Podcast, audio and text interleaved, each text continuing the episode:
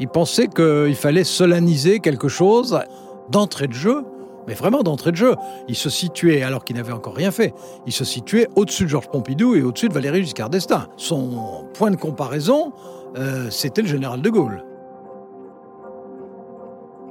Benjamin Sportouche du service politique de RTL. Vous écoutez L'œil de la République. Nous poursuivons nos entretiens exceptionnels avec Alain Duhamel. Ce grand observateur de la vie politique française nous raconte ses anecdotes, il nous confie ses souvenirs et nous révèle les coulisses de la Ve République. Nous sommes le 10 mai 1981. François Mitterrand est élu président, premier chef d'État socialiste sous la Ve République. Et pour inaugurer son septennat, François Mitterrand choisit le Panthéon, le 21 mai 1981, une rose à la main, le nouveau président pénètre dans le temple de la République.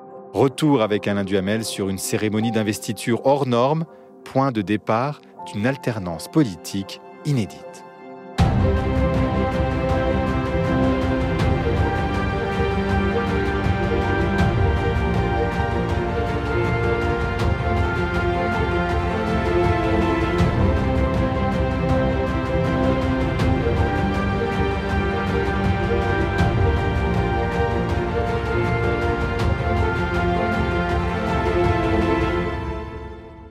RTL, le journal de 13h, Henri Marc.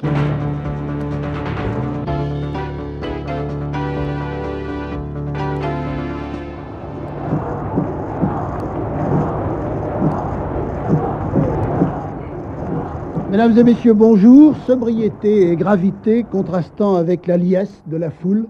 François Mitterrand, complet gris foncé, chemise bleue et cravate bordeaux, vit depuis 9 heures ce matin sa première journée de président des Français, comme il a tenu à se définir lui-même dans son premier discours officiel. Alain Duhamel, où êtes-vous ce jour-là? D'où regardez-vous cette cérémonie? De chez moi sur ma télévision.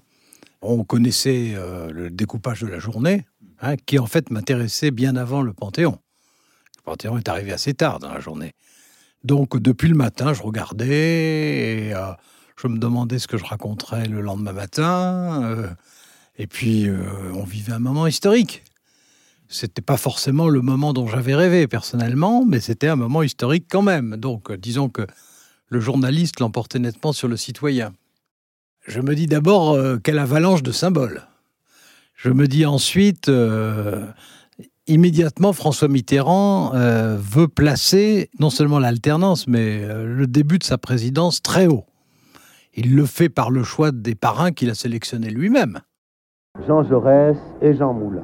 C'est vers eux que François Mitterrand descend en ce moment. Il va, le nouveau président de la République française, tout seul.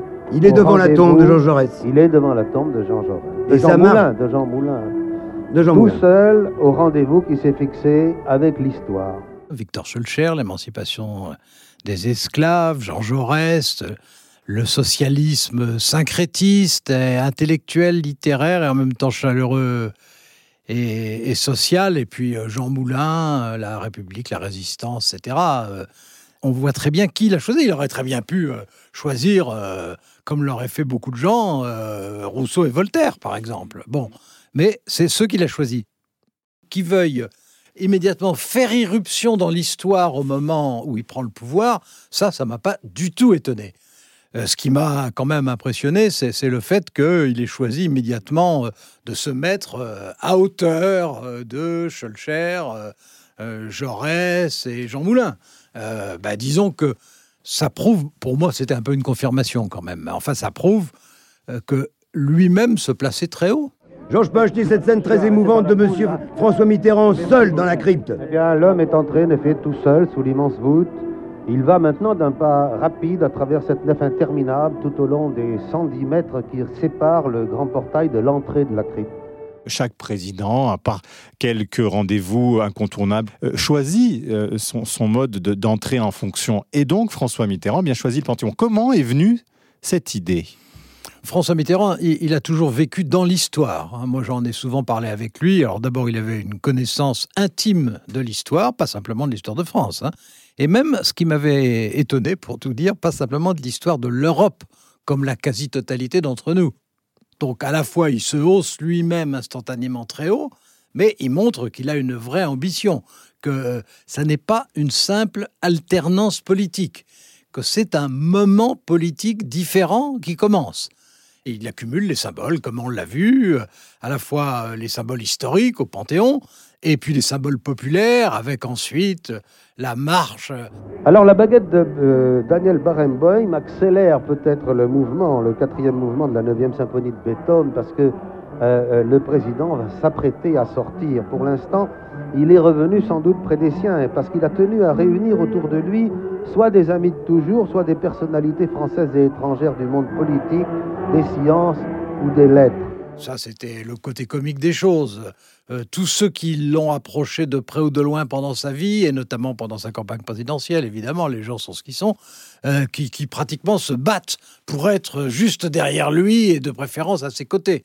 Et alors pour ceux comme moi qui connaissaient assez bien ces différents acteurs, c'est comique parce que ceux qui cherchent à se hisser au premier rang ne sont pas forcément ceux qui ont joué le rôle le plus important ni ceux qui méritent d'y être. À côté de ça, on, voit ceux qui sont déjà euh, aiguillés, captés euh, et fascinés par un, nouveau pouvoir. Ça se voit à l'œil nu, puis derrière, euh, derrière un déversement populaire. Voici François Mitterrand qui arrive, précédé des motards de la garde républicaine. Vous entendez dans mon dos cette clameur tout de même assez extraordinaire. Des Parisiens très très nombreux ici. Voilà François Mitterrand donc dans sa 604. Il est toujours dans sa voiture dont les vitres restent baissées pour le moment. Dans une seconde, cela va être une formidable bousculade, je pense. Car, vous le savez, le président, voilà, il descend de sa voiture et il s'approche d'un premier groupe de personnalités auquel il va serrer les mains. Je vais essayer moi également de m'approcher. En fait, c'est son premier bain de foule. C'est son premier bain de foule en effet depuis le 10 mai. Comme on a eu euh, le 30 mai 68 pour le général de Gaulle, c'est-à-dire qu'il y a des moments où euh, il y a une espèce de communion instinctive d'une large fraction du peuple, où il y a une rencontre entre, disons, la majorité du peuple et un personnage. Simplement, euh, à quelques années d'intervalle, ça n'est plus le même.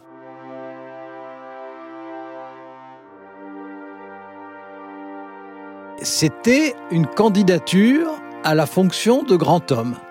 C'est toujours l'histoire de sa rivalité euh, qui l'obsédait littéralement avec le général de Gaulle. Général de Gaulle était un homme d'État, lui aussi. Euh, François Mitterrand considérait qu'il serait un homme d'État ou qu'il l'avait été et qu'il allait le prouver. Mais le général de Gaulle était un grand homme et par nature, des grands hommes, il n'y en a pas beaucoup dans un siècle. Quand on en a deux dans un siècle, c'est déjà pas mal. Et euh, François Mitterrand, je crois vraiment son obsession, c'était d'apparaître comme un grand homme dans sa tête à hauteur du général de Gaulle. Bon, il reconnaissait qu'il y avait le 18 juin et ça, il ne pourra jamais le faire, mais pour le reste, il voulait pouvoir présenter un bilan équivalent. Et quand, comme moi, euh, on était, même j'ai publié un livre de comparaison entre les deux, euh, qui, qui, se terminait à l'avantage du général de Gaulle, mais je dirais que ça, c'était une banalité. Ce qui était intéressant, enfin, je crois, c'était l'argumentation et c'était les exemples j'ai eu avec lui une explication dantesque. Racontez-nous. Bah, il est arrivé avec le livre assuré, annoté, corné, avec du rouge, du bleu, du vert, et il m'a repris argument par argument. Euh, euh, exemple par exemple, en disant on me reproche euh, la peine de mort mise en œuvre contre un certain nombre de dirigeants du FLN à la fin de la 4ème République, mais regardez le général de Gaulle à la Libération, qui lui reproche Sétif, qui lui reproche Madagascar, etc. Alors, euh, deux poids, deux mesures, pourquoi? En fait, tout était comme ça.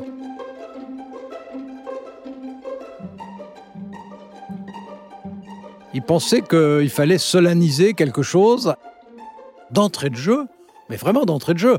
Il se situait, alors qu'il n'avait encore rien fait, il se situait au-dessus de Georges Pompidou et au-dessus de Valéry Giscard d'Estaing. Son, son point de comparaison, euh, c'était le général de Gaulle. Quand vous le voyez pour euh, trois semaines après, il est fier de ce qu'il a fait ce jour-là. Il se dit qu'il a réussi son coup dans votre souvenir? Il était content de son installation tout en étant assez ironique sur le comportement, comme d'habitude d'ailleurs. Il était assez content de sa performance et assez ironique vis-à-vis -vis de celle des autres. Mais ça, c'est une constante. Euh, alors, il racontait assez volontiers euh, l'arrivée des socialistes découvrant l'Élysée dans le désordre, ou bien euh, dans le banquet qui avait été organisé à l'heure du déjeuner, les comportements des uns et des autres, entre ceux qui déjà avaient l'esprit de cour et ceux qui encore avaient l'illusion de la camaraderie. C'est vrai que les comportements, il faut se rendre compte qu'il y avait 23 ans d'opposition, qu'il y avait une génération, et donc que tous ceux qui arrivent, ou presque, euh, font la découverte de tout.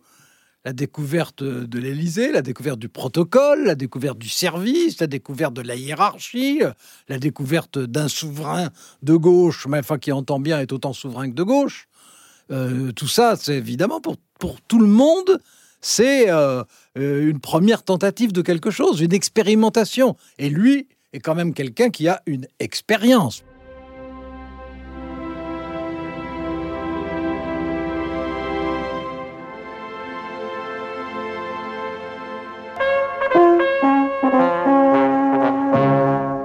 Journée historique, 9h30 et quelques secondes passées, l'arrivée maintenant du nouveau président de la République, 21e président de la République française, François Mitterrand. Bruno Cortès. Oui, voilà, ici à l'Élysée, dans la cour d'honneur, la voiture de M. Mitterrand vient de rentrer. Les gardes républicains présentent le sabre au clair. M. Jacques Val et M. Valéry Giscard d'Estaing viennent de sortir de l'Élysée. M. Mitterrand va sortir de sa voiture, voilà. M. Mitterrand, vêtu d'un costume anthracite, serre la main de M. Jacques Val, secrétaire général de l'Élysée. Il monte les sept marches. Et voilà, il serre la main de M. Giscard d'Estaing. Alors cette euh, intronisation hein, au Panthéon, eh bien, euh, elle vient conclure une journée euh, importante, mémorable pour lui. Il y a d'abord eu la passation de pouvoir entre Valéry Giscard d'Estaing et François Mitterrand, qui va durer 45 minutes. Euh, est-ce que vous pouvez nous raconter ce qu'ils se sont dit? On a des propos qui nous ont été rapportés. Giscard, conseillant Mitterrand, ne vous laissez pas enfermer ici, on est un peu prisonnier, vous verrez. Et Mitterrand lui disant Vous n'avez commis qu'une seule erreur dans votre campagne, monsieur Valéry d'Estaing, celle de vous représenter. Comment est l'atmosphère de cette. Bon, je, je, crois que c'est en fait assez semblable d'un passage des pouvoirs présidentiels à un autre. 45 minutes, en gros, c'est ce que ça dure. Quelquefois, ça dure une heure, mais jamais plus. Donc, euh, on est dans les normes. Ils sont tous les deux euh, courtoisie républicaine, ça c'est parfaitement logique. Et ce que fait euh, euh, Valéry Giscard d'Estaing, c'est d'une part de lui donner un certain nombre de clés. Bon, à commencer par la clé de la dissuasion. Hein, enfin, la clé entre guillemets, puisqu'il n'y a pas que le président, mais enfin, c'est un grand symbole. Et d'autre part, de lui livrer ce qu'on appelle des secrets d'État, qui sont d'intérêt inégal et qui sont en plus de véracité inégale.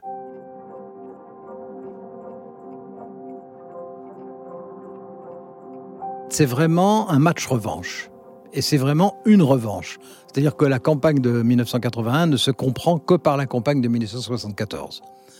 On voit très bien que François Mitterrand corrige en 1981 des erreurs qu'il avait pu connaître en 1974 et que Valéry Giscard d'Estaing essaye de reproduire en 1981 ce qu'il avait réussi en 1974.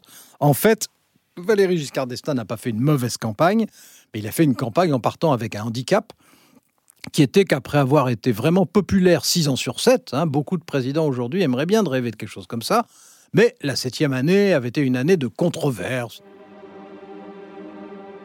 C'était une campagne assez étrange parce qu'extraordinairement euh, conflictuelle, parce que c'était une campagne avec euh, deux adversaires, mais avec quatre protagonistes il y avait deux adversaires dont on, pensait bien qu'ils se retrouveraient l'un contre l'autre. Quand je dis on pensait, il y avait 9 chances sur 10 qui se retrouvent au second tour l'un contre l'autre. Valéry Giscard d'Estaing, François Mitterrand.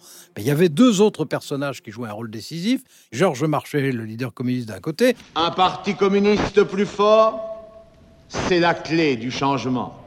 Si le parti communiste n'augmente pas sa force, la classe ouvrière, les travailleurs ne connaîtront que les des illusions. Jacques Chirac, le leader qu'on appelait encore gaulliste, c'était déjà contestable, euh, qui était donc Jacques Chirac. Si je n'avais pas la conviction de gagner, vous ne me trouveriez pas aujourd'hui devant vous.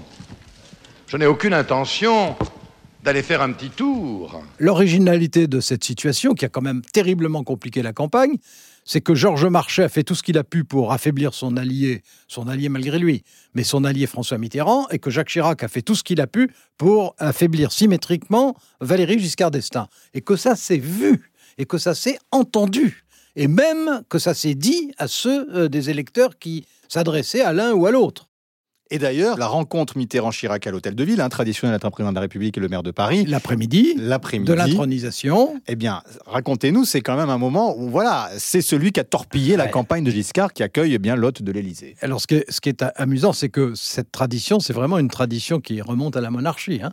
C'est le roi qui va chez... Euh, on ne disait pas le maire de Paris à l'époque. Euh, les, mots ont changé d'ailleurs au cours des siècles. Il y a une petite allusion quand même. Et la petite allusion, c'est une sorte de clin d'œil de, de François Mitterrand à Jacques Chirac. Monsieur le maire, je vous remercie des vœux que vous venez d'exprimer pour la réussite de cette nouvelle période qui vient de commencer dans l'histoire de la République, ainsi que des souhaits que vous formulez pour le changement dont la France vient d'affirmer la volonté. Non pas pour lui dire merci pour vos bons services, mais euh, qui voulait dire euh, euh, on, a quand même quelques points communs. Et le point commun, c'était implicitement l'animosité vis-à-vis de Valéry Giscard d'Estaing.